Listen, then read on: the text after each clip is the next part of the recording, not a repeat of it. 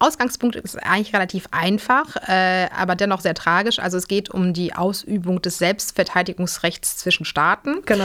Und die Frage, welche Rolle kommt da nichtstaatlichen Akteuren zu? Ja. Und ähm, es gibt so eine politisierte Doktrin, die lautet unwilling or unable und diese besagt eigentlich, eine Intervention von außen soll gerechtfertigt sein in einen Staat, Wenn der nicht selber das regeln könnte. wenn er Richtig? nicht selber regeln könnte. Ja, genau, das ist genau das ist es. Und ich habe mir das angeschaut und gemerkt, das gibt es an ganz vielen Stellen. Das ist eigentlich die Grundfrage des Völkerrechts. Was passiert, wenn ein Staat versagt?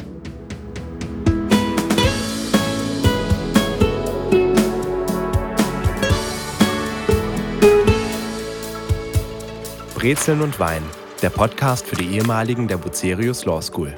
Liebe Zuhörerinnen und Zuhörer, ich begrüße euch ganz herzlich zu unserer mittlerweile elften, ich hoffe, ich sage keinen Quatsch, elften Folge von Brezeln und Wein. Mit mir ist hier heute Paulina Starski und bevor ich, ich glaube, eine große Vorrede braucht sie nicht, aber bevor ich sie vorstelle, stoßen wir erstmal an.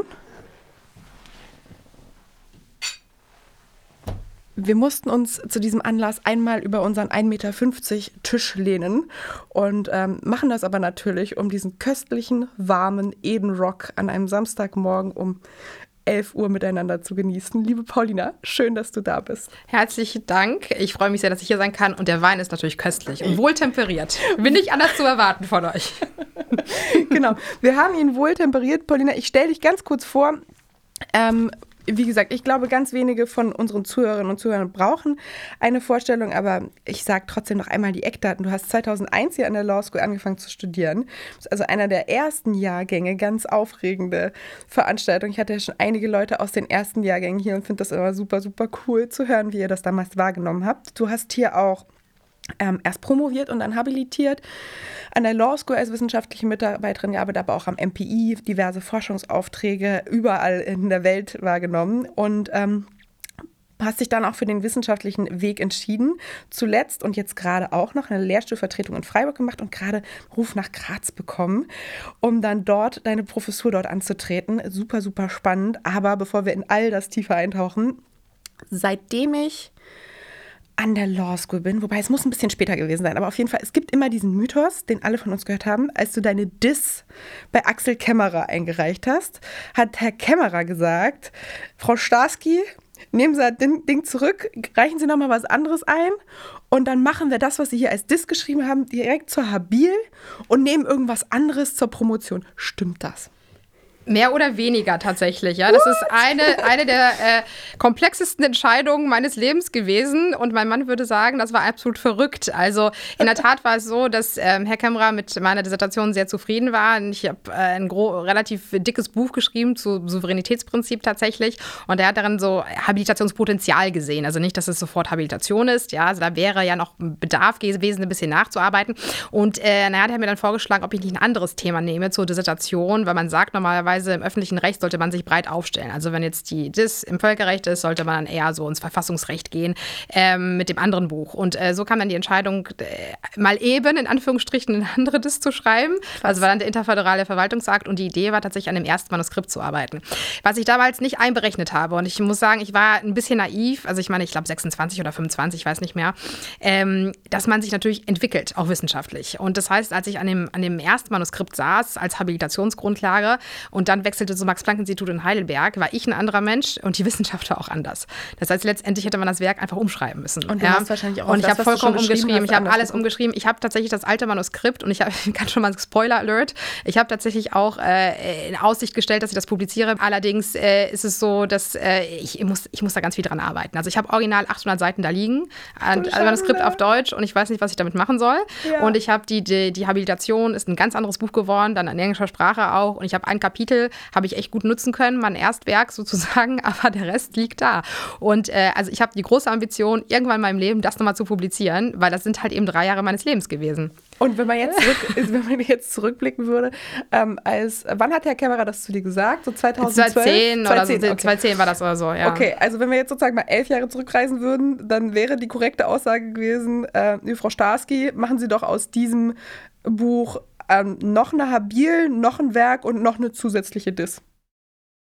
Ja, also ich meine, also Herr Kämmerer hat mich immer außerordentlich gut beraten Ja. eigentlich. Das war jetzt auch nicht so, dass er, er falsch lag mit er hat mir, glaube ich, eine Option eröffnet. Ja. Und äh, es war ja schon so, dass es einfach ein sehr umfassendes Werk war, was so vom Ansatz her eher eine Habilitation war ja. als eine Dissertation. Und ich glaube, sein Gedankengang war schon richtig, nur ich habe mich halt falsch eingeschätzt, ja. ja, so und das war glaube ich so das Problem des Ganzen. Also ich würde es aber nicht als Fehler sehen tatsächlich, sondern das hat mich auch sehr geprägt und ich, das ist jede Biografie ist irgendwie singulär ja. und man hat manchmal so Entscheidungen, die retrospektiv irgendwie alle verrückt finden ja. und ich manchmal auch. Aber das hat mich halt eben zu dem gemacht, was ich jetzt bin. Und ja. das, das muss man mitnehmen. Und ich bin ja gewachsen in den drei Jahren. Also diese drei, diese Jahre am Lehrstuhl Kämmerer haben mich unfassbar geprägt, im positiven Sinne. Ja, also insofern, ähm, ja, dennoch die Ambition, das irgendwie am Ende nochmal rauszubringen. Das wäre ja. schön. Total, kann ich total nachvollziehen, wenn man so viel Liebe da reingesteckt hat und so viel Zeit und das dann da auch noch, dann noch so eine Masse ist. Ne? Also über 800 Seiten, ich möchte da gar nicht vertieft drüber nachdenken mit meiner Mini-Dis. das ist ist ja Wahnsinn. Ähm, wie bist du ähm, zu Herrn Kämmerer gekommen mhm. und wie war insgesamt so, also deine Ankunft an der Law School und dann dein Weg in Richtung öffentliches Recht. Das ist, ähm, ich finde, sozusagen mit Völkerrecht haben wir ja in unserer Ausbildung super wenig zu tun. Dazu werden wir später bestimmt nochmal sprechen. Aber wie war dein Weg hin an den Lehrstuhl von Herrn Kämmerer? Also Herr Kämmerer hat mich tatsächlich unterrichtet. Das war meine erste Vorlesung im Verfassungsrecht, Staatsorganisationsrecht. Ja. Und so bin ich an ihn dann äh, herangekommen. Und äh, ich äh, habe mich, äh, fand ihn immer als Vortragenden äh, sehr, sehr spannend eigentlich. Und tatsächlich war es so, dass Herr Kämmerer mich geprüft hat im ersten Staatsexamen. Und ich erinnere mich daran, dass er mir quasi direkt nach der Prüfung das Angebot machte, wir sollten doch mal miteinander reden.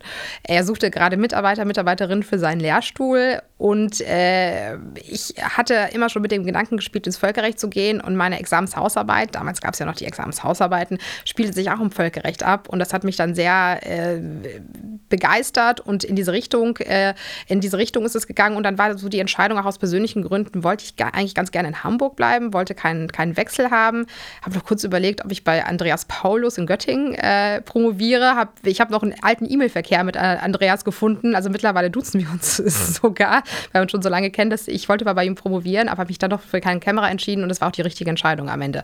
Und äh, wie ich zum öffentlichen Recht gekommen bin, also ich habe mich immer sehr gerne beschäftigt mit so abstrakten Fragestellungen. Man könnte sagen, die vielleicht nur bedingt von praktischer Relevanz sind. Aber das hat mich äh, sehr, sehr fasziniert und äh, der, der Staat an sich hat mich immer sehr fasziniert. Also das war kam vielleicht wahrscheinlich aus einem grundpolitischen Interesse, was ich immer hatte. Und ähm, ich fühlte mich dann sehr, sehr wohl und das hat sich eigentlich mit jedem Tag bekräftigt, dass das, das ist so das Rechtsgebiet ist, was ich spannend finde, obwohl ich auch sehr intradisziplinär mittlerweile forsche. Also auch mitunter ein bisschen ins Zivilrecht gehe und so weiter. Das ist nämlich das Spannende am Völkerrecht, das wissen vielleicht die wenigsten. Das ist nicht sehr, nur F-Recht. Ne, das ja. nimmt aber auch sehr viele Anleihen, auch in der Grundstruktur ja. am Zivilrecht. Ja. Das, ist, das ist Private Law writ large, äh, ist so ein bekannter Spruch. Tatsächlich, das ist nämlich sehr zivilrechtsanalog entwickelt. Ja, Mhm. Und ähm, du sagst sozusagen so dieses abstrakte, abstrakte Probleme lösen, die vielleicht so bedingt äh, praktische Relevanz haben und äh, politisch denken und sozusagen auch einen politischen Blick darauf haben. Mich interessiert, was hat ähm, wohl die Paulina mit 16 so gemacht, bevor du an die Law School gekommen bist? Wo kamst du her und wie war so dein Blick auf, also ich meine, auf Recht, was auch immer wir für einen Blick mhm. darauf hatten, es hatte nichts mit, mit, zu tun, was wir dann danach gelernt mhm. haben, aber was warst du da für ein Mensch? Weil es war auch schon irgendwie eine, also ich habe das äh, Thema immer mit euch, mit den ersten Jahren, ist auch immer eine seltsame Entscheidung, sich für eine Hochschule einzuschreiben, wo noch nie jemand einen Abschluss gemacht hat. Und was war sozusagen dein Background? Ich habe immer das Gefühl, ähm, dass das meistens Eltern waren, die auch einen akademischen Hintergrund haben, die, einen, die einen ermutigt haben, äh, diesen Schritt zu gehen und gesagt haben, wenn da gute Professoren sind und das Ganze bei einer Stiftung angeboten ist, dann wird das schon gut sein. Ich persönlich, für mich wäre das ein viel zu großes Risiko gewesen. Wo, aus welcher Ecke von Deutschland kommst du und was war deine Motivation, hier anzufangen und hier anzufangen, ohne Erfolgsgarantie. Also ich müsste jetzt wahrscheinlich einen ganz langen Sermon halten, ja. immer so ein bisschen zusammengefasst. Also äh, ganz ursprünglich komme ich aus Polen. Ah. ich bin, ich komme aus, ich bin in Lodz geboren. Ah, äh, in dem, äh, genau, Theo kommen wir fahren nach ja. Lodz. Das kennt, das kennt man ja wahrscheinlich. In Kopf gesungen. Und ich bin mit sechs Jahren mit meinen Eltern nach Deutschland gekommen. Mhm. Und äh, wir sind dann sehr viel ähm, rumgezogen auch, aber so die wesentliche Zeit meines Lebens habe ich verbracht im schönen Sauerland, mhm. wo auch einige Law Schooler herkommen tatsächlich, ähm, aus Olpe, eine Kleinstadt in der Nähe von Köln. Das ist so die Kreuz A4, A45. Und äh, was war, war ich damals für ein Mensch? Ich liebe also, das, wenn man mit Autobahnen äh, erklärt, wo man herkommt. Bei mir in Brandenburg geht das gar nicht, weil keine Autobahn in der Nähe. Also bei uns war die Autobahn essentiell, gerade so mit 16, dass man schnell nach Köln und nach, nach Dortmund fahren kann. Aber ähm, ich äh, habe einen Teil meiner Familie ähm, ist noch in Polen und das sind Juristen. Also mein Großvater hat mich extremst geprägt. Mein Großvater ähm, ist, äh, kommt, ähm, ist es der, der Polenzweig aus einer unfassbar armen Bauernfamilie tatsächlich und die halt teilweise noch Analphabeten waren. Also er war eines von zehn Kindern Krass. und er hat sich, ähm, er wollte eigentlich Priester werden, wurde ins Priesterseminar aufgenommen, ähm, hat dann meine Oma kennengelernt, das klappte dann nicht so gut im katholischen Polen, ist dann ausgetreten, ja, ist dann ein Jurist geworden. Aber er hat tatsächlich in drei Jahren, ähm, ohne vorher zur Schule zu gehen, als Abitur gemacht. Also er wäre also absolut hochbegabte Person und ich habe selten so einen beeindruckenden Menschen kennengelernt. Das leider sehr früh verstorben, schon mit 63 Jahren. Also oh, ich war da, ich, ich war elf oder so, aber er hat mich ganz stark geprägt und hat mein Interesse an dem Juristischen eigentlich geweckt. Meine Eltern haben mit Jura eigentlich nichts zu tun, also ja. äh, äh haben akademischen Hintergrund, aber ähm, die haben mir immer, meine Eltern hatten immer so ein Grundvertrauen und die waren nicht disinteressiert, aber die haben mich einfach machen lassen. Ja. Und ich war schon sehr politisch aktiv. Also ich war lange Zeit bei den jungen Liberalen sehr ja. aktiv in Nordrhein-Westfalen und hatte immer dieses Grundinteresse. Und mit 16, in der Tat, das war so die Zeit, wo ich auf ganz vielen Landes- und Bundeskongressen unterwegs war, bei den jungen Liberalen tatsächlich. Ähm, und äh, ich war halt eben sehr, sehr an Geschichte und Politik immer interessiert. Also, ähm, wobei ich hatte auch einen großen Spaß, muss ich sagen. Also ich bin eigentlich, ich glaube, du kennst mich auch schon ein bisschen länger. Ne? Also ich bin jetzt nicht nur der Strebertyp, sondern ich habe auch eine ganz andere, super, super entspannte Seite. Insofern war es so eine schöne Zeit. Ja, und jetzt cool. zur Frage, wie ich zur Law School gekommen bin. Also tatsächlich, also es ist eine ganz naive Geschichte eigentlich, aber ich habe immer die Zeit gelesen. Und da irgendwann mal wurde das total gehypt. Ja, ja diese, die, die, diese, diese ähm, Announcements kamen da immer, dass sowas eröffnet wird.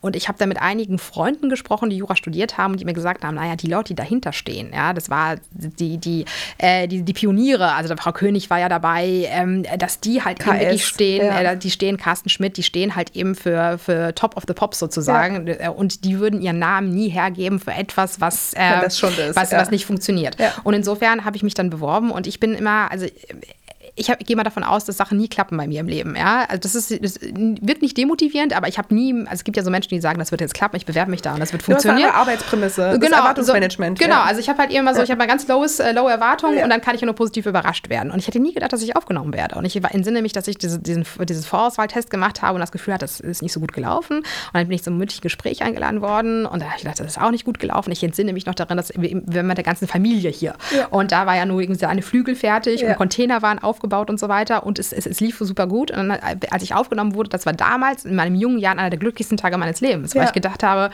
das ist halt eben so eine was ganz Neues. Äh, die, die Studierenden, die ich kennenlernen werde, die, die werden toll sein, meine Kommilitonen und Kommilitonen werden toll sein. Also das war, ja. Aber es war schon Pioniergeist auf jeden Fall. Aber vielleicht noch dazu noch eine Ergänzung. Ich habe lange Zeit überlegt, ob ich nicht ins, im Ausland studiere. Also ich weiß noch, dass ich äh, mir da so ganz viele Materialien geholt habe von den ganzen Ivy League Colleges und so weiter. Aber da ich ja Recht studieren wollte, habe ich mir gedacht, so und in Deutschland bleiben wollte, dass es doch eher Sinn macht, in Deutschland zu bleiben und nicht dann in die USA zu gehen oder sowas. Und aber ich dachte, an der, an der Bucerius kriege ich halt ein bisschen was davon mit, weil die so ein starker Fokus auf Internationalisierung Total, war. Total, ja. ja. Und auch mit diesem Auslandssemester, was ja, ja. auch vor allem, also auch noch als ich angefangen habe, 2009 zu studieren, aber bei dir ja erst recht, auch damals ungewöhnlich war für Jurastudierende da irgendwie, mal abgesehen von Frankreich oder so, aber ansonsten ist ja eigentlich niemand länger irgendwie ins Ausland gegangen. Das fand ich auch total cool. Ich kenne kenne diese Arbeitsprämisse, von der du sprichst, dass man erstmal davon ausgeht, das klappt nicht. Und äh, ich, ich kenne die auch. Mittlerweile habe ich ganz wenige Erwartungen. Ich habe gar keine schlechten, aber ich habe auch ganz wenige Erwartungen bei ganz vielen Sachen, die ich mache und lasse mich einfach überraschen, was da kommt. Mache mir gar keine Vorstellung, wie das Endergebnis aussehen soll. Aber damals diesen mündlichen Auswahltest, an den kann ich mich auch gut erinnern. Und ich weiß noch, dass ich in so einem ganz furchtbaren S. Oliver Hosenanzug hier unterwegs war. Ich auch. ich habe mich im Haus verlaufen und habe Herrn Thorns Büro nicht gefunden. Ich war also zu diesem 20-Minuten-Gespräch eigentlich acht Minuten zu spät, weil mir auch niemand sinnvoll erklären konnte, wie man in den PR-Flügel oben reinkommt. Und ich weiß noch, wie ich da rausgelaufen bin. Ich war mir einfach 5000 Prozent sicher, dass das nie im Leben klappen wird. Und dieser ganz glückliche Moment, dass das dann doch klappt, den konnte ich gar nicht richtig realisieren. War rückblickend auch eine super, super gute Entscheidung, das zu machen. Aber total weirdes Setting und Erwartungsmanagement ist auch bei mir da immer das A und O. Ich habe ähm, deine Zeit an der BLS äh, verstanden und auch dein, deine Zeit bei Herrn Kämmerer. Ich habe in deinem Lebenslauf, und das ist gar nicht so typisch für die Wissenschaftlerinnen und Wissenschaftler, mit denen ich spreche, ich habe gesehen, du bist auch zugelassene Anwältin. Hast du mal überlegt, zwischendurch, in einem ganz schwachen Moment, nach diesen ganzen Dissertationsprojekten und mehreren dicken Anläufen, hast du mal überlegt, nicht weiter in der Wissenschaft zu bleiben? Oder war das für dich schon früh klar, als du als Wissen mit Tier gearbeitet hast, viel unterrichtet hast und publiziert hast, war es für dich früh klar, dass du auf jeden Fall habilitieren und Professorin werden möchtest? Ja, mit der Zulassung hat es bald äh, das Ende. Ne? Mit Antritt der Professur ist das ja. ja nicht so ganz kompatibel, aber ähm, Immer, immer. Ich war immer hin und her gerissen. Also ich kann zum Beispiel nicht sagen, dass ich so ein Mensch bin. Äh, ich gehe nicht davon aus, dass es nur diesen einen Weg für mich für mich gibt, der mich glücklich machen würde. Absolut. Also und ähm, wobei es hat sich verengt tatsächlich auf Wissenschaft oder tatsächlich den anwaltlichen Beruf. Also zwischen beiden habe ich immer sehr geschwankt und ich war auch ähm, im, ähm, im Referendariat war ich bei Freshfields ähm, und auch in New York dann und das war eine tolle Station und ich habe damals in New York wirklich ernsthaft überlegt, nicht doch irgendwie die, die anwaltliche Tätigkeit aufzugreifen, weil eben, wie du glaube ich merkst, also ich, ich rede ja ziemlich viel, mitunter ein bisschen zu schnell, aber ich bin, ich bin, ich mag äh, so zwischenmenschliche Kommunikation sehr. und mitunter, auch wenn Vorlesungen natürlich wirklich toll sind, äh, man ist schon in der Wissenschaft mitunter sehr, sehr allein mit seinen Gedanken, auch wenn man sich austauschen kann. Und ich bin ja eher so der, der, der Action-Typ so ein bisschen und ähm, ich habe mal so die Befürchtung gehabt, das wird mir vielleicht in der Wissenschaft fehlen. Und nach wie vor glaube ich tatsächlich, dass ähm, ich weiß nicht, wie der Lebensweg sich weiterentwickeln wird. Tatsächlich, ich würde es jetzt nicht komplett ausschließen, aber ich hätte mich auch in der anwaltlichen Beratung gesehen tatsächlich. Nur der Punkt, wieso ich dann gesagt habe, Wissenschaft, war folgender. Äh, ich war am glücklichsten in der Kanzlei, wenn ich Aktenvermerke schreiben musste oder Vermerke, also Minigutachten zu irgendwelchen Rechtsfragen, ja. die ja frohen Abstraktionsebenen waren. Ja. Also da war ich total im Element. Ja. Während mir so, ich meine, so diese Associate-Tätigkeit, die man auch als Referendar, Referendar mitunter macht, da muss ich schon ehrlich sagen, also es war sehr viel anspruchsvoll, aber so glücklich bin ich da nicht damit geworden. Ist nicht die Arbeitsweise, Und für mich war halt eben wirklich so, ne, prüfen Sie mal, ob das beurkundet werden muss. Ja? Das fand ich toll. Ja? Und dann mit meinen Kommentaren und alles zusammengeschrieben und alle haben mich ja verrückt erklärt von den Partnern. Wieso geben Sie mir was mit 20 Seiten und irgendwie 300 Fußnoten? Was soll ich damit machen? Aber das war halt eben so mein normaler Impetus halt. Und ja. du warst wie so eine Katze, die Maus hingelegt ja. hat und gesagt hat, das ist Zeichen meiner Liebe. Ich ja. habe mein Bestes gegeben und das ist das und Werk. wirklich gründlich gelesen. wirklich? Und mir halt eben alte auch zu Ende gedacht. Ja. Genau. So, und das war für mich so das Zeichen, okay, ich glaube, das das ja. ist es dann wahrscheinlich ja, eher. Ja, ist ne? doch auch fair enough. Absolut, ja. kann ich, kann ich total nachvollziehen. Ich finde, ähm, jedenfalls, wenn ich mit dir spreche, und das habe ich auch schon immer gedacht, wenn ich mal Sachen von dir gehört habe oder bei dir in der Kleingruppe saß, ich finde, du kannst bei ganz vielen Themen, und das war ja nie Völkerrecht, sondern äh, du kannst bei ganz vielen Themen den Funken überspringen lassen, weil man merkt, und das ähm, sagen auch ganz viele Studierende von der Law School, dass du begeistert bist für die Sachen, die du machst. Das finde ich ist eine wunderschöne Eigenschaft, die man sich absolut beibehalten soll. Ich habe eine ähm, ganz, ein ganz nettes Zitat dazu, wie du ähm, sozusagen erwirkst auf deine Zuhörer. Du bist eine Kombi aus KS und Florian Faust. KS in Bezug auf deine Schnelligkeit und wie schnell die Gedanken in deinen Kopf reinsteigen, sozusagen reinschießen und in Bezug auf Florian Faust diese Liebe zur Systematik und diese Begeisterung auch zur Abstraktion, also zu fragen, was dahinter ist. Wie lässt man im Völkerrecht, was ja total unterrepräsentiert ist in unserer Ausbildung, aber eigentlich total spannend. Wie lässt man dort den Funken über, überspringen und ähm, wie viel Völkerrecht sollten eigentlich Studierende im Grundstudium lernen? Also meines Erachtens äh, eigentlich sehr viel, ja. Also ich habe äh, gestern ganz spannend, ich habe äh, ich ein Seminar gehabt, das war jetzt zum Grundrechtsschutz in Europa, also jetzt auch EMRK, also mhm. regionales Völkerrecht, sagen wir mal so. Und ähm, es ist super einfach, das Interesse rüberspringen zu lassen, wenn man einfach ausgeht von Fällen. Also ich, äh, ich mache immer die erste Stunde äh, von Völkerrecht, allgemeines Völkerrecht. Ich, äh, ich äh, packe einfach in die Präsentation ganz viele Bilder, äh, mit denen Menschen was assoziieren oder Studierende was assoziieren sollen. Also beispielsweise brennende Ölfelder, ja, denkt man irgendwie Irakkrieg oder so weiter, ja. Äh, Tötung von Soleimani, ja, die Fotos, die man kennt, ähm, Hillary Clinton, Obama sitzen da und beobachten die Tötung von Osama Bin Laden, ja. ja. Und das weckt dann das Interesse. Das sind natürlich natürlich, das ist ja dieses, man sagt, dieses Blutvölkerrecht so ein ja. bisschen. Es gibt natürlich auch ganz viele andere Bereiche und das weckt dann sofort das Interesse, ja. Und ich finde, das Völkerrecht ist so spannend, weil es ist, es ist Staatsrecht kombiniert mit gewissen Zivilrechtsanalogien. Das ist, das ist, das macht so spannend. Und ganz ehrlich, wenn wir jetzt im, also ich glaube tatsächlich, in den nächsten zehn Jahren wird auch Verfassungsrecht, jedenfalls die Grundrechte werden vollkommen anders gelehrt werden, nämlich ausgehend von einer offenen Verfassungsstaatlichkeit. Also jetzt, äh, es gibt ja einige Urteile, ich will jetzt auch kann ich eine Vorlesung halten, aber Recht auch vergessen. Ja, ja. Eins und zwei ja. sagt, Bundesverfassungsgericht prüft jetzt an den Unionsgrundrechten. Ja. Ich glaube, wir müssen Grundrechte vollkommen anders äh, denken, das ausgehend denk vom Völkerrecht und vom Unionsrecht. Ja. Also ich bin davon überzeugt, dass die offene Verfassungsstaatlichkeit der Standard ist und ich finde gerade im öffentlichen, öffentlichen Recht muss auch der Verfassungsplan angepasst werden, ja. weil die Realität ist draußen eine andere. Das ist nicht nur nationales Recht. Und äh, als diese Studierenden gestern waren zum Beispiel so begeistert davon, als man diesen Zusammenhang einfach gesehen hat, äh, wie internationalisiert das jetzt schon ist. Und äh, ich, ich glaube, so funktioniert das äh, auch. Und ich meine, ganz, äh, Vorteil ist ist natürlich auch, äh, Frauen sind ja an sich so ein bisschen unrepräsentiert in der Wissenschaft. Und natürlich ist es auch ein bisschen schön, da eine weibliche Person, also jetzt gar nicht nur mich, ja. sondern einfach insgesamt viel. Ich habe ganz tolle Kolleginnen, die jetzt auch äh, frisch Professuren angetreten haben. Ähm, ich, ich glaube, der Kontext ist vielleicht noch ein bisschen, es ist ja schön, da mal was, äh, jemanden Junges da sitzen zu haben, der Total. vielleicht noch weiblich ist, um Total. einfach so ein bisschen mehr diverse zu sein, auch Total. insgesamt in der Wahrnehmung. Ja, ja, ja, ja. absolut. Und ähm, sozusagen in dem Kontext habe ich auch eine Frage. Du hast ja jetzt sozusagen so Bewerbungsprozesse. Ich finde diese ganzen Bewerbungsprozesse als äh, für, für Professuren ja total anstrengend und äh, hätte da auch totale Angst davor, weil ich das super undurchsichtig finde und weil, ich finde, dass man als exzellente Juristin oder exzellenter Jurist auch in so einer späten Phase, in Anführungszeichen, der Karriere immer noch so krass bewertet wird. Ich finde es aber super gut zu sehen, dass dort das Thema Besetzung von Professuren mit Frauen einen totalen Fokus hat, weil das ja in ganz vielen, an ganz vielen Universitäten immer noch echt äh, verrückt ist, wie niedrig die Frauenquote da ist. Wie hast du das bis jetzt in deinen Bewerbungsprozessen wahrgenommen? Wie viel wurde das thematisiert und wie sie, also wie empfindest du dieses, dieses äh, Thema Fokus auf Frauen auf den Stellen? Das ist ja, ich persönlich finde das eben großartig, aber mich würde es mal aus deiner Sicht interessieren, wie viel wurde das überhaupt thematisiert?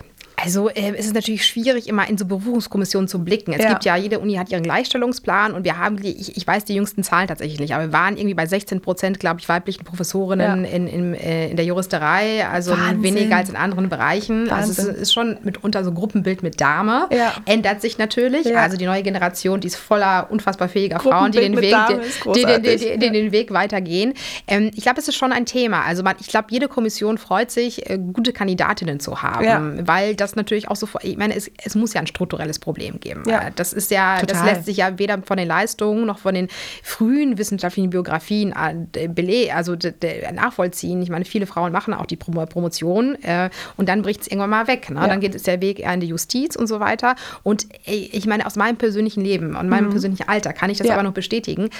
Also man braucht unfassbar viel Kraft, das durchzuziehen. Und ich kann das nur machen, weil ich einen ganz tollen Partner habe. Also mein Ehemann ist halt eben fulminant, unterstützt mich unfassbar. Aber es ist echt grenzwertig. Ja. Insbesondere mit, äh, du weißt ja, ich habe einen kleinen Sohn, der ja. jetzt gerade nebenan auch im ja. Raum sitzt. Äh, das, ist, das ist eine unfassbare Kraftanstrengung. Äh, und ich finde, in den Strukturen muss sich muss ich was ändern. Also Total. weil äh, man hängt mitunter am seidenen Faden. Ja. Und dann äh, stellt sich wirklich für viele Frauen die Entscheidung, ja, Familie oder halt eben wissenschaftliche Karriere. Und das darf es nicht sein. Das ist, äh, da muss man andere, andere Strukturen schaffen. Absolut, das ja. sehe ich ganz genauso. Eine Frage, die mich interessiert, ja. ähm, du warst ja lange wissenschaftliche Mitarbeiterin und dann auch, auch noch Habilitantin hier an der Law School. Was ist der jüngste Jahrgang, den du unterrichtet hast? Und was ist der älteste? Ich erinnere mich nämlich noch, ich, ich habe als jüngsten Jahrgang direkt den Jahrgang nach mir im EVP unterrichtet, im ZPO. Und das war ganz komisch, weil die kannte ich einfach alle nur von Partys. Und dann musste ich da plötzlich stehen und irgendwas von Zwangsvollstreckungsrecht erzählen. Wie war das bei dir? Was ist der jüngste und was ist der älteste Jahrgang? Also ich muss wirklich überlegen. Ich glaube 2007 oder so habe ich angefangen als mhm. wissenschaftliche Mitarbeiterin. Da hatte ich auch den 2007er Jahrgang, ja. glaube ich, sofort gehabt. Ja.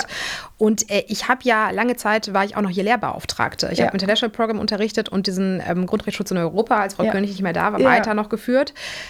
Ach, ich fragst du mich jetzt was? Ich weiß wirklich nicht. Ich weiß 2000 Sie waren sehr jung. Also es ging schon so, dass man mitunter sich fragen musste, ob sie noch den Mauerfall erlebt haben. ja, oder 9-11 äh, sogar ja. tatsächlich. Ob ne? das ein Thema ist. Ob ne? das noch ein Thema ist. Ich, ja. ich, ich, das, kann ich, das müsste ich noch rekonstruieren. Ja. Kann ich ja nochmal irgendwie in Kommentarfunktion bei Podcasts, wenn ihr sowas habt, genau. vielleicht nochmal reinschreiben. Genau. Das, das, das finde ich nämlich super cool, weil du ja dann auch so eine Entwicklung von Law Schoolern gesehen hast. Also sowohl im Alter als auch von den Sachen, wie Law Schooler so sind. Weil ich finde, das hat sich zum Beispiel auch total verändert. Als ich an der Law School angefangen habe, waren so ähm, waren zum Beispiel so Frauenthemen und Quotenregelung. Das war sozusagen komplett abstruser Vorschlag, den ich da immer wieder irgendwo ja. angebracht habe. Während das mittlerweile, also ich weiß noch, als hier die Hochschulgruppe Women in Law gegründet wurde, waren 40 Prozent der anwesenden Männer. Und zwar, weil sie Frauenthemen fördern wollen. Also ich habe so eine Entwicklung auch von Law-Schoolern und von der Mindset und Alter natürlich, was damit zusammenhängt, verschiedene Generationen erlebt. Nicht als Unterrichtende die ganze Zeit, weil ich ja nur zwei Jahre hier als mit war, aber und ich finde das total cool, wenn man sieht, wie sich die Studierenden auch entwickeln. Das ist ja auch ein anderer Schlag mittlerweile. So, ich glaube, so die 2007er waren wahrscheinlich ähnlich so wie wir. Ähm, auch viel Party und äh, keine Ahnung, darauf der Fokus, aber vom Mindset wahrscheinlich noch bisschen oldschool und mittlerweile sind die Studierenden ganz anders. Also die funktionieren anders, die haben andere Interessen, andere Schwerpunkte, Umwelt und so, so Sachen, die uns damals noch gar nicht so bewegt haben, waren gar nicht, weil sie nicht so hip waren. Mhm. Ähm, das finde ich, das ich total cool, das aus der ähm, Sicht einer wissenschaftlichen Mitarbeiterin, einer Habilitantin zu sehen. Das äh, finde ich irgendwie cool. Ähm, ich habe eine Frage in dem Kontext, weil du so viele unterrichtet hast. Was ist der beste Drink bei Kleingruppentreffen? Das ist eine schwere Frage. Mhm. Ich kann sagen, was mein Lieblingsgetränk ja. ist bei Kleingruppentreffen, also die abendlichen Treffen, wenn ja. man zusammenkommt. Ja, ich meine nur ja. die abendlichen Treffen. okay, äh, ich, also ich bin ja großer Fan von Aperol Spritz tatsächlich. Oh ja, oh ja, okay.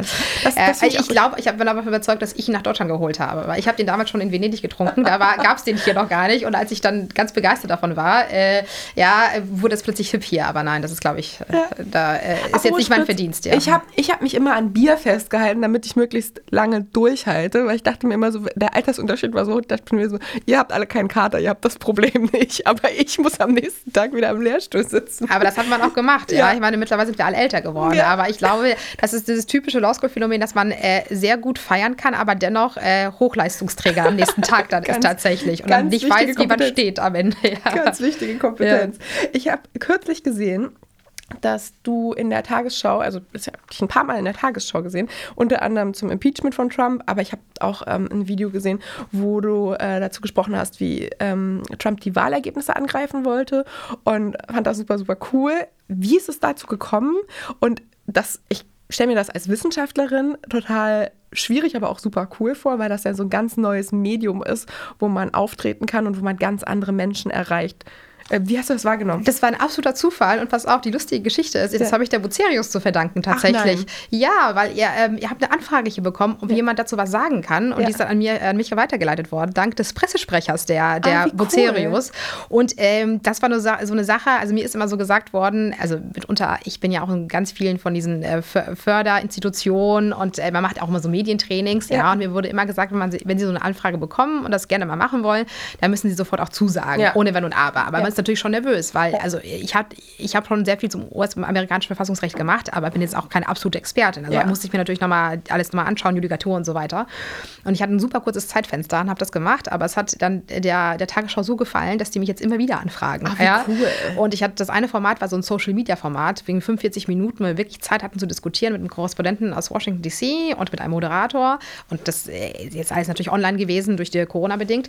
Und die waren so begeistert davon und die haben wohl so Feedback bekommen, sie jetzt immer wieder anfragen bei mir. Cool, und ich, das habe ich der Bucerius zu verdanken. Mega cool. Also sonst wären die nicht auf mich gekommen. Also ich habe immer so andere Presseanfragen vom Deutschlandfunk gehabt und so weiter, aber es war eher so Radioformate. Ja. Und, und äh, ja. Was und, natürlich auch cool ist, aber ja. dieses, also allein dieses Format, dass du irgendwo fünf Minuten online zu sehen bist und dass das Video auch so geteilt werden kann und so, es ist natürlich eine ganz andere Reichweite und es ist ein Thema, was ich total wichtig finde, wie man eben Recht kommuniziert und wie man, ähm, wie man Rechtsfragen in einen Kontext setzt, der es nicht nur für Rechtswissenschaftler und meistens ja auch innerhalb der Rechtswissenschaftler nur noch einen ganz kleinen Bereich mhm. verständlich macht, sondern für die Allgemeinheit. Das, ich, das gelingt dir sehr, sehr gut. Aber vielen Dank dafür. Also es war jetzt in der Tat, das war auch eine Übung für mich, um zu gucken, ob man das halt eben die Komplexität runterfahren kann. Ja. Äh, und ich ganz interessant, also ich, ich war so ganz begeistert, weil ich im Nachgang wirklich ganz viele E-Mails bekommen habe aus der Republik von ja. irgendwelchen Leuten, die mich nicht kennen, die ich nicht kenne, die mir gesagt haben, dass sie es zum ersten Mal verstanden hätten. Ja. Und das war so befriedigend. Und da ja. habe ich echt so gemerkt, okay, vielleicht bin ich doch eine ganz gute ja. Lehrende Auf sozusagen. Ja, da, äh, und das, das, war, das war schön. Ja, das war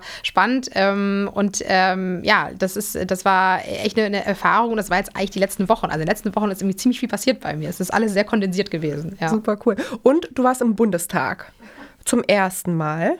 Möchtest du berichten, was da passiert ist? Was, wo warst du dort? Das war auch eine ganz spannende Sache und hat eigentlich auch was mit, mit Bucerius zu tun tatsächlich. Ja. Also ich habe jetzt in Freiburg sehr viel gelehrt zum, zum, zum europäischen Verfassungsrecht und ja. äh, gerade äh, wissen wir ja, dass äh, der Handels- und Kooperationsvertrag zwischen dem Vereinigten Königreich und der Europäischen Union geschlossen wurde und jeder fragt sich, was steht da drin? Ja. Und das fragt sich insbesondere das Europäische Parlament, auch die, aber auch die nationalen Parlamente fragen sich das, weil natürlich davon auch abhängig ist, inwiefern die partizipieren müssen an dem ganzen Ratifikations Berufungsvorgang Natürlich. beispielsweise.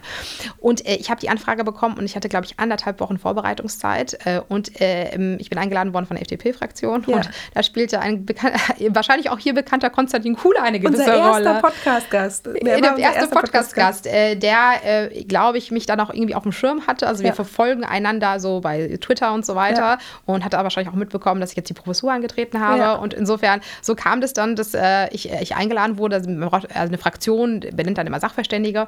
Und also das, man macht eine Stellungnahme, ähm, die ich dann äh, relativ schnell dann machen musste. Und selber die Anhörung war sehr, sehr spannend. Es waren also wirklich sehr, sehr renommierte Staatsrechtslehrer da, so Herr Thüm und Herr Mayer, ähm, die, ich, die ich sehr persönlich sehr beeindruckend finde. Und äh, ich muss ganz ehrlich sagen, also dieses Gefühl, in diesen Raum zu kommen, also im V- äh, Paul-Löbe-Haus, äh, war sehr beeindruckend und dann plötzlich dieses Schild zu sehen. Und zum ersten Mal habe ich das Schild gesehen, wo dann Professor Dr. Paulina Starsky stand. Und ich cool. musste erst mal kurz überlegen, oh mein Gott, ich habe das zum ersten Mal realisiert, Ja. ja. dass ich da so in einer Reihe da stehe Ja, tatsächlich. mega und das cool. war, das war, das war schon schön und es war auch inhaltlich eine, eine gute Anhörung. Also es sind noch viele Fragen. Aber ähm, also ich merke immer wieder, man ist immer wieder in einer Situation eines Firsts. Das habe ich noch nie gemacht, das muss ich machen. Und man trainiert sich das irgendwie schon an, dass man so einen gewissen Mut rangeht. Aber also es ist, ich weiß nicht, wie es dir geht. Ich habe nach wie vor trotz Seniorität und Erfahrung ich bin immer extrem nervös vorher und in dem Moment, wo es losgeht, kommt dann die Ruhe. Ja, und dann bin ich fokussiert. Ja. Aber davor und es, ich, ich, ich habe mir gedacht, hallo, ich bin da, du bist 38, Ja. äh, du stehst hier so nervös wie irgendwie vor der ersten BGB-AT-Klausur. Das Ja. kann doch nicht sein. Vor allem dass Firsts. es, dass Ich bin sich auch nie, immer nervös. Dass es sich nicht ändert. Das hört nie auf. Ne? Aber das führt, dass du nervös bist, ich lehne mich mal weit aus dem Fenster, dass du nervös bist, führt bei dir zu einer totalen Übervorbereitung. Das ist bei mir auch so, wenn ich richtig nervös bin, also wenn ich so. Und das ist gut, weil dann hast du auch die Basis dafür, dass die Ruhe einkickt. Ähm, ich, es gibt ja auch diese Funktion sicheres Auftreten bei völliger Ahnungslosigkeit. Kann ich auch bespielen, aber nicht mehr so gut. Also kommt natürlich drauf an, in welchen Sphären man sich bewegt. Und diese, ich finde, der Umstand, dass man dann zur Übervorbereitung neigt, ähm, der, der darauf baut das auf, dass man irgendwann dann mit Ruhe da stehen und sprechen kann. Das, äh, ja, das ist, kommt ja nicht von ungefähr bei dir. In der Tat, aber man muss sagen, dass ähm, man hat so viel zu bespielen Ja. und ich, also mein Anspruch ist immer perfekt vorbereitet Ja. sein, top, also bei Ja. 150 Prozent zu sein. Das Ja. bin ich auch meistens. Also bei der Anhörung war das so in der Tat, bei den extrem wichtigen Sachen. Aber mitunter muss ich tatsächlich auch funktionieren mit Ja. 80 Prozent Vorbereitung. Klar, klar. Und äh, da wird man auch routinierter und besser. Ich, finde es immer sehr unangenehm, weil ich immer das Gefühl habe, ich hätte besser gekonnt. Ja. Äh, das wäre besser gegangen, aber es geht nicht bei manchen Nee. Vorträgen. Insbesondere äh, das letzte Jahr, bedingt auch durch Corona und wegbrechende Kinderbetreuung und so weiter. Ja. Dann stellt man sich manchmal dahin und denkt, okay, Das möge Gott laufen. mir jetzt helfen. Ja, ja, total. Und dann merkt man, es läuft. Ja. Wie sieht denn dein Tag, also zurzeit sind die Tage komplett abstrus, aber wie sieht denn dein Tag zurzeit aus? Also wir sind ja momentan im Semester und ich habe ja, wie du schon gesagt hast, die Vertretung noch in Freiburg, die ich zu Ende mache. Und ähm, also ich habe Dienstags und Mittwochs sind meine Vorlesungstage, da bin ich die ganze Zeit vor Zoom. Ja. Ansonsten habe ich immer Konferenzen, also mit meinen Mitarbeitern, Mitarbeiterinnen ähm, per Zoom auch unter der Woche. Und jetzt habe ich ja angefangen, auch schon diesen Graz-Lehrstuhl aufzubauen. Das heißt, da fällt auch ganz viel an. Also mitunter, wie wir alle, sitze ich die ganze Zeit vor, vor, vor dem Rechner. Und in der Zwischenzeit bereite ich die Vorlesung vor äh, und ähm, habe noch ein paar Publikationen und Projekte, die auch bespielt werden müssen, wobei sich das alles bei uns allen jetzt in die Länge zieht einfach, Ja. äh, also bedingt durch die Situation. Aber der Tag ist, also der fängt an bei mir so, ich war frü Frühaufsteher, aber ich schaffe es jetzt nicht mehr, bedingt Ja. durch meinen Sohn, sodass ich um sieben aufstehe, acht am Schreibtisch sitze, mh, dann meistens so gegen fünf meinen Sohn wieder übernehme. Ja. Der geht leider, oder Gott sei Dank, deswegen habe ich viel Zeit mit ihm, um 21.30 Uhr schlafen und dann sitze ich wieder am Schreibtisch. 21:30 Uhr ist super spät, Ja, und dann, dann Ja. äh, also vier Tage ist es so, dass ich dann zwischen, zwischen eins, zwei, manchmal drei Uhr nachts dann ins Bett gehe und Ja. um sieben wieder aufstehe. Das ist hart. Wobei ich versuche, die Wochenenden freizuhalten. Ja. Also mein Mann und ich haben so einen Pakt geschlossen, die Wochenenden sind nur für die Familie da. Und nur wenn es nicht anders geht, Ja. arbeiten wir. Ja. Es gibt die Situation, wo man, also vor der Anhörung war es so, da Ja, musste ich klar. durcharbeiten zum Beispiel. Aber ansonsten machen wir halt eben frei. Das heißt, Freitag ab, äh, ab 17 Uhr oder 18 Uhr ist dann keine Arbeit mehr bis Montag um sieben. Ich habe, ähm, ich glaube ehrlich gesagt, man muss ziemlich für die Sache, die man macht, brennen, damit man solche Tage langfristig aushält. Ich hoffe auch, dass äh, Corona euch das bald wieder möglich macht, dass jedenfalls das Thema Kinderbetreuung ein bisschen entspannter wird.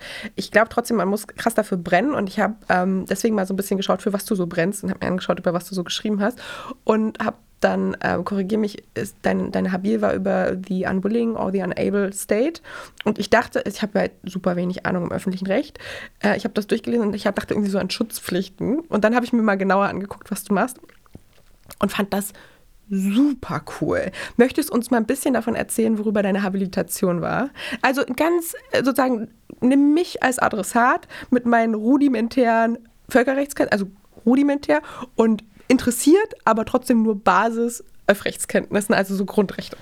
Es ist immer so schwierig, weil man gefragt wird, was ist in der Habilitation drin, weil das natürlich eine hohe Komplexität Total, hat. Ne? Und ich neige ja. ja zu über, überkomplexen Dingen. Aber ja. äh, Ausgangspunkt ist eigentlich relativ einfach, äh, aber dennoch sehr tragisch. Also es geht um die Ausübung des Selbstverteidigungsrechts zwischen Staaten. Genau. Und die Frage, welche Rolle kommt da nichtstaatlichen Akteuren zu? Ja. Und ähm, es gibt so eine politisierte Doktrin, die lautet unwilling or unable und diese besagt eigentlich, eine Intervention von außen soll gerechtfertigt sein in einen Staat, wenn, wenn er selber das regeln könnte. Wenn er es nicht selber regeln könnte, ja, genau, genau. Das ist, genau das ist es. Und ich habe mir das angeschaut und gemerkt, das gibt es an ganz vielen Stellen. Das ist eigentlich die Grundfrage des Völkerrechts. Was passiert, wenn ein Staat versagt? Ja. Und ich fand das ganz spannend. Erstens fand ich ganz spannend, was heißt eigentlich nicht willens oder nicht in der Lage? Unwilling or unable, das projiziert auf die Abstraktion Staat. Der hat ja keinen Willen, der ja. hat auch keine Kapazität und kein Können. Das müssen wir ja irgendwie konstruieren. Ja. Was heißt das eigentlich? Was heißt diese Formel? Und die die bedingt, die geht in Richtung einer gewissen Ausfallverantwortlichkeit und Interventionskompetenz ähm, ausgehend von einem Versagen. Und das finden wir in vielen Kontexten. Wir haben Unwilling or Unable zum Beispiel auch im Kontext der Jurisdiktion des Internationalen Strafgerichtshofs. Ja. Also der greift auch ein, wenn der Staat, der kompetent ist, unwilling or unable ist, ja. zu, äh, zu äh, ähm, ähm, ein Verfahren zu führen.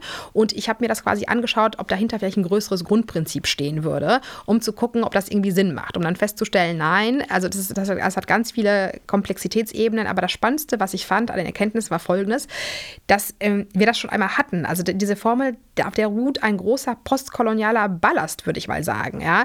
Denn äh, ich habe dann tatsächlich Amen. auch als, das war, als ich es gelesen ja, habe, dachte ich mir immer dieses, ah, das könnt ihr nicht regeln, das machen wir für euch. Ah, genau das. Ja. Und ich war, ich weiß nicht, wie, ich war in Melbourne und Melbourne ist bekannt äh, für äh, Critical Legal Studies. Ja. Das ist so eine sehr im, im, im Poststrukturalismus auch beruhende Richtung der Rechtswissenschaft, die alles dekonstruiert, so ein bisschen Richtung Derrida geht das und ja. Foucault. Und ich war da und die sind ganz toll, äh, äh das historisch aufzuarbeiten. Und ich habe dann die alten Lorimer Mill und so weiter gelesen, so alte Kolonialvölkerrechtler, wenn man ja. so möchte. Und die schrieben von der Unwillingness or Inability. Ja. ja der Wilden. Das ist die Denke, ne? ja, die genau. Steht. Und äh, das ist in der Tat, ich fand das so spannend, dass wir da halt eben auf eine ganz andere Metaebene des Völkerrechts kommen und diesen, diesen Urkonflikt sehen, dieses genuin europäischen Völkerrechts. Und mich hat so gewundert, wieso wiederholen sich Strukturen? Ja, das Grundproblem ist vielleicht, also das, und die Frage zu stellen, wieso ist das, was wir jetzt postulieren, was anderes, als es damals gewesen ist? Einfach das mal diese Frage zu stellen. Ne? Ob wir jetzt, ähm, also es ist, es ist halt eben, ich, ich bin, ich habe auch keine Antwort gefunden, ich habe das Problem aufgezeigt, ja, sagen wir mal so. Ja? Und da hört es auch, auch schon auf, eigentlich mit der, mit der Habil, ja. Aber das war, das war, das war echt ein Mammutwerk und ich fand da, da, da habe ich echt gemerkt, also das Völkerrecht, das, das rockt einfach. Das ist so spannend. also was man da als Ebenen finden kann, ja. Finde ich, kann ich total nachvollziehen. Jetzt ähm, verstehe ich total, also ich kann, ich kann sehen, dass dir Lehre mit Studierenden dich austauschen, dass dir das riesig Spaß macht. Ich weiß auch, dass dir der wissenschaftliche Teil riesig Spaß macht. Nun gibt es aber auch ja noch andere Aspekte, die du als Professorin machen musst. Und ich glaube, darüber habe ich mir persönlich, weil ich nie über eine Karriere in der Wissenschaft nachgedacht habe, nie Gedanken gemacht, aber ich stelle es mir total schwierig vor. Du musst dich ja, wenn du Professorin bist, auch darum kümmern, dass du in vielen Gremien gehört wirst, gerade wenn du Völkerrechtlerin bist, wo man ja sowieso immer wieder den Einfluss und die Wichtigkeit, die Bedeutung klar machen muss. Du musst auch über solche Themen sprechen wie Funding und sowas. Wie ähm, siehst du das? Wie wirst du das in Zukunft angehen? Bist, würdest du schon sagen, du bist da schon halbwegs routiniert, du kannst auch gut über Geld, Fördermittel und sowas sprechen? Oder ist das was, wo du sagst, da habe ich eigentlich noch ein Zugangsproblem? Also ich glaube, ich bin mittlerweile relativ gut dabei eigentlich. Ähm, ich habe auch äh, viele von den Forschungsaufenthalten und Projekten sind bei mir auch Drittmittel finanziert gewesen. Ja. Also ich habe heute sehr viel Erfahrung mit Stiftungen schon sammeln können, mit ja. Geld einsammeln ja. und habe schon so eine Idee, was muss in den Antrag rein, ja. damit das wahrscheinlich Erfolg hat. Und da war das Max-Planck-Institut für mich auch ganz entscheidend, weil äh, die sehr professionell damit sind. Und äh, ich nehme, ich sehe jetzt das Administrative und wie du so sagst, Präsenz in Gremien, man muss mal einen Vortrag halten, man muss da hinfahren. Das nimmt viel mehr Platz ein und ich weiß nicht, wie es bei dir ist, aber wenn du mal was schreiben musst, was wirklich gut ist, dann braucht man halt Ruhe. Da brauche ich wirklich ein paar Tage am Lange Stück, Ruhe, wollte ich gerade wo, sagen, ich, ja. wo ich nicht die ganze Zeit da irgendwelche E-Mails habe Ja. oder da muss ich jetzt noch äh, telefonieren, das muss ich noch besprechen. Und äh, ich, äh, also ich sehe mit Erschrecken, wie viel Zeit genau das einnimmt, was Total. halt eben auch zum Beruf gehört und einerseits irgendwie gewisse Reize auch hat, aber andererseits so viel Zeit von wissenschaftlicher Kreativität nimmt. Also ich muss, ich frage auch immer, ich frage auch, ähm, also ich bin auch äh, gut befreundet mit Werner Payande zum Beispiel, Ja. ich frage ihn auch, wie managst du das eigentlich? Wie machst du das? Ich versuche mir so ein Schema, ich, ich, ich muss noch viel lernen, wie man das wegschieben kann, wie man Auszeit nehmen kann, wo man nur drei Wochen schreibt oder so. Ja, Ja, ja. das ist Super schwierig. kompliziert. Ja. ja. Und du sagst, was ich total angenehm finde, du sagst immer Wissenschaft und Lehre in einem Satz.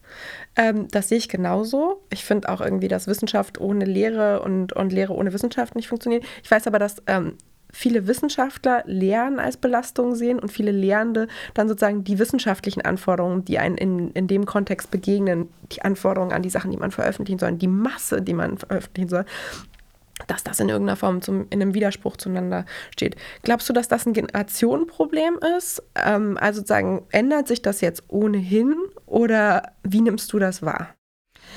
Also Ich weiß nicht, ob es ein Generationenproblem ist. Ähm, Also ich sehe das wirklich als Einheit tatsächlich. Ja. Also nur meine Philosophie dahingehend ist, also ich lasse die Studierenden immer teilhaben an den Sachen, die ich mache. Ja. Und die passen immer perfekt in die Vorlesung rein. Ja. Also ich hatte jetzt zum Beispiel im Europäischen Verfassungsrecht, ähm, da war ja die Bundestagsanhörung, über die wir schon gesprochen haben, da habe ich einfach das Kooperationsabkommen mit reingenommen und daran quasi erklärt, EU as a global actor. Ja? Und die fanden das großartig, dass sozusagen das, woran ich geforscht habe, jetzt reinkam in die Vorlesung und die haben mir auch geholfen. Wir haben zusammen Probleme diskutiert. Ja? Cool.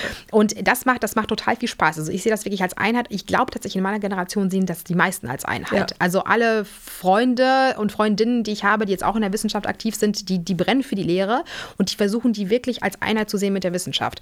Und man denkt immer, den Studierenden kann man das ja nicht zumuten. Die sollen ja erstmal mal verstehen, was ist überhaupt eine Anfechtung. Ich sehe das auch, aber ich habe immer so die, ich habe mal das Gefühl, die Vorlesung muss man so zweigeteilt machen. Die Basics, die müssen sitzen, aber sobald ich den Studierenden zumute, die Basics zu hinterfragen, fängt es an, den Spaß zu machen. Total. Also ich erkläre denen erstmal, das ist ein Staat im Völkerrecht, ja. Und dann kommen die Probleme rein. Und dann finden sie spannend, weil Ja. ich, hab, ich habe das Gefühl, die fühlen sich dann ernst genommen. Und die wissen, dass Dogmatik, das ist eine Konstruktion. Das Ja. ist änderbar. Das ist auch fehlerbehaftet, ja. Das erfüllt alles einen gewissen sozialen, politischen Zweck, ja. Und das muss man sich halt eben auch vor Augen führen. Total. Und dann macht es halt echt Spaß, ja. Total. Wie wirst du das machen? Du hast jetzt deine Professur in Graz. Du bist gerade natürlich noch in, in Hamburg und hast hier deinen Lebensmittelpunkt. Bist du schon mal dorthin gefahren? Wie kam das zustande? Und möchtest du deinen Lebensmittelpunkt nach Graz verlagern?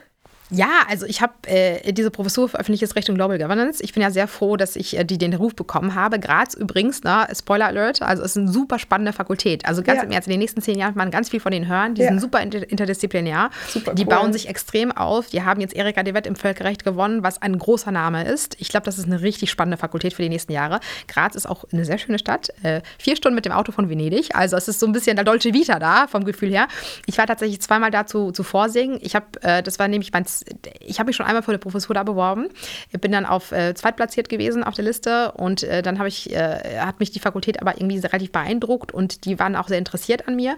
Und dann gab, war diese zweite Professur ausgeschrieben, da habe ich mich beworben, auch davon ausgehen, das klappt nie im Leben, wie Ja. es bei uns ja die Strategie ist. Ja. Und dann bin ich da so durch, durchgeflutscht, sozusagen, ja. Ja.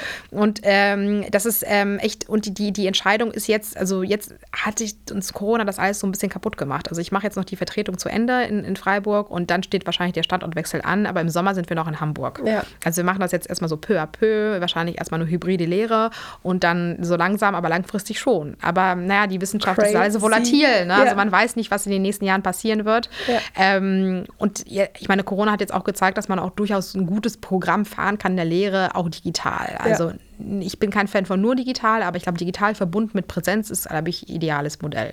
Ja, aber Traum ist, also ich träume wirklich davon, in der Stadt zu arbeiten, in der ich wohne. Ja. Ja. Das ist bei mir ja immer, ich hab, bin immer gependelt. Ne? Ja. Die letzten Semester auch, also an der Humboldt-Universität hatte ich ja. Die Gastprofessur in Köln und jedes Mal mit dem Koffer, jedes Mal dahin pendeln und nie präsent zu sein, finde ich Ja. schwierig. Ja. Kann ich total, kann ich total verstehen. Ich habe eine letzte Frage, weil unsere Zeit Mhm. schon wieder vorbei ist, die mir zugetragen wurde. Wann habt ihr geheiratet? 2015. Und habt ihr noch was von eurem Hochzeitswodka? Ich glaube schon. Was hat es damit auf sich? Der Hochzeitswodka. ja. Wer hat dir das denn erzählt? Also, ich, ich, muss meine Quellen schützen. Okay, sehr gut. Äh, kann ich gar nicht verstehen. Ich, ich, ich mutmaße schon, wer es war. Also, ähm, wir hatten, äh, wir haben in, in Warschau ge, äh, geheiratet. Ach, Warschau geheiratet. Mein, mein Mann kommt aus Warschau, der Ach, kommt auch cool. aus Polen, aber wir ja. haben uns hier in Deutschland kennengelernt, auch über Law Schooler. Ja, über witzig. seine Party-Connection mit Law School. Da spielte witzig. Malte Wienka spielte eine gewisse Rolle da. Der ist dir wahrscheinlich auch bekannt. Ja? ja. Da haben wir, da, so haben wir uns kennengelernt und haben wir uns gedacht, wir schulden unseren Freunden eine echte polnische Sause. Ach, und das cool. war dann eine drei Tage Hochzeit von Nein. Freitag bis, bis, äh, bis äh, Sonntag. Oh mein es Gott, war, wie hast du es das war, geschafft? Es war, es war grandios. Ich weiß nicht, dass, also, also Adrenalin. Ja. Also, aber ich weiß noch, ich war noch mit ein paar Freunden am Sonntagabend, nachdem es vorbei war, waren wir in Essen, einem relativ hippen Restaurant ja. in Warschau, aber nur einen ganz kleinen Kreis. Ja. Und ich war so hinüber, dass ich anfing, ich bin ja muttersprachlich, äh, kann ich ja Polnisch, ja, fing ich an, Englisch zu reden, weil ich nicht mehr wusste, in welchem Land ich bin. Ja, das, und, ist das, das ist die äh, beste Partyqualifikation. Und äh, meine deutschen Freunde haben halt ihren Wodka getrunken auf der Hochzeit. Wir hatten halt unser Hochzeitswodka mit, unserem, mit unseren Konterfeis, haben wir so ja. Pop-Art-mäßig drauf gemacht. Ja. Und das Witzige war, wir hatten auch ganz viele eine große Bar, aber alle wollten nur Wodka trinken. Und jeder hatte dann sein Pinchen quasi in der Hosentasche oder was auch immer. Cool. Und alle liefen nur mit dem Pinchen durch die Gegend. Cool. Ja, und äh, das war, das war, das war wirklich, äh, das war unfassbar lustig. Und es war, wir haben uns, da, lustige Geschichte dazu noch, und dann höre ich auch auf, ähm, wir haben uns große Sorgen gemacht, dass in Polen trinken ja mal sehr viel Wodka auf Hochzeiten, dass unsere deutschen Freunde das halt eben nicht vertragen werden. Ja. Insofern haben wir so ein Limit gemacht und gesagt, wir fangen mit Wodka halt eben erst nach dem Dinner an, ja. ab 21 Uhr. Das heißt, zum Essen gab es bei den Vorspeisen so einen Wodka in der Mitte, aber dann halt eben nur Wein, ja, und, und, äh, und äh, Sekt und so weiter. Naja, und äh, äh, dann fingen sich alle meine polnischen Verwandten an zu beschweren, was das denn für eine Hochzeit sei, wo es kein Wodka gäbe. Ja. Und daraufhin mussten wir halt eben vorher das alles eröffnen, aber meine Freunde haben es sehr gut ertragen, aber also es war der Vertrag, aber das war total, es war eine, es war eine fulminante Hochzeit. Es klingt nach einem herrlichen Fest. Ja, und da war auch wie die Hälfte der Law School präsent, so gefühlt. wie cool. Dann weiß ich, was es mit dem Hochzeitswodka auf ja. sich hat. Ich habe nämlich nicht weiter nachgefragt. Ich habe gesagt, ich frage dich direkt. Liebe Paulina, das war mir ein inneres Blumenpflücken. Ich habe super viel von dir gelernt. Ich bin super dankbar, dass du hier warst, obwohl du äh, krass volle Wochen hast, krass volle Wochenenden hast und eigentlich die Wochenenden für euch als Familie sind. Ähm, dein Sohn sitzt nebenan, war ein begeisterter Zuhörer, da bin ich mir ganz sicher. Ganz lieben Dank, dass du vorbeigeschaut hast und ich drücke dir die Daumen für einen wunderbaren Start in Graz. Herzlichen Dank, liebe Laura, das war ganz fulminant mit dir. Vielen Danke Dank. Dir.